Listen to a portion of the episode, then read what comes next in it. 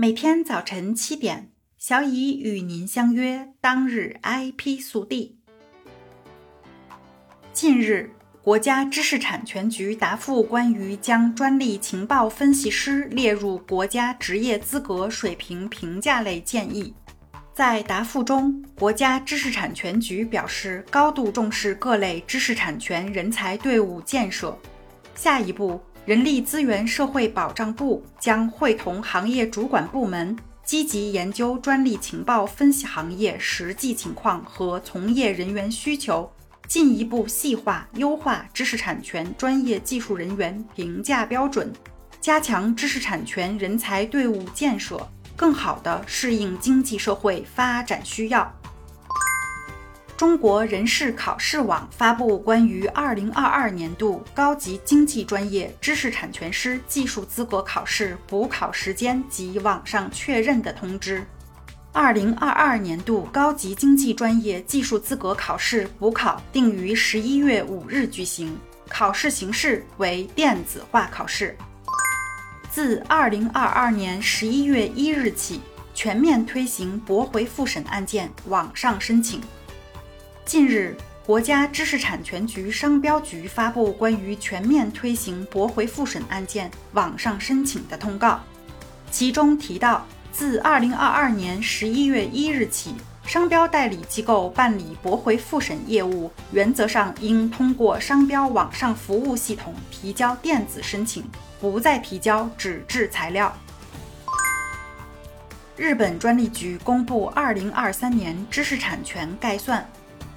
日本专利局 JPO 公布二零二三年度知识产权概算一千四百五十五亿日元，较于二零二二年的预算一千五百四十一亿日元有所减少。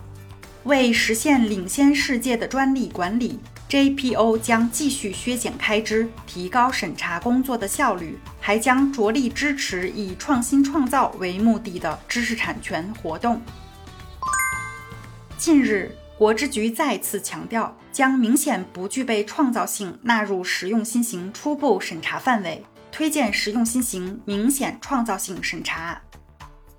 目前，我国实用新型采用初步审查加评价报告的审查制度。在初步审查中，审查员可以根据其获得的有关现有技术或者抵触申请的信息，审查实用新型专利申请是否明显不具备新颖性。为进一步提升实用新型授权质量，国家知识产权局积极推进实用新型制度改革，在专利法实施细则修改草案中，将明显不具备创造性纳入实用新型初步审查范围，并配套修改专利审查指南，进一步细化完善相关审查标准。中国企业联合会发布《二零二二中国企业五百强榜单》。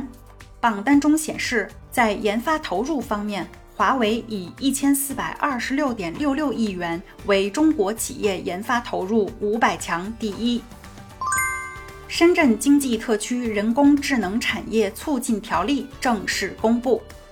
为推动人工智能产业高质量发展，九月六日，我国首部人工智能产业专项立法。深圳经济特区人工智能产业促进条例正式公布，并拟于二零二二年十一月一日起实施。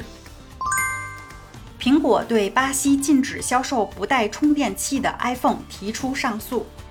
苹果于当地时间周二表示，将对巴西禁止其销售不带电池充电器的 iPhone 的命令提起上诉，以驳回有关苹果向消费者提供不完整产品的指控。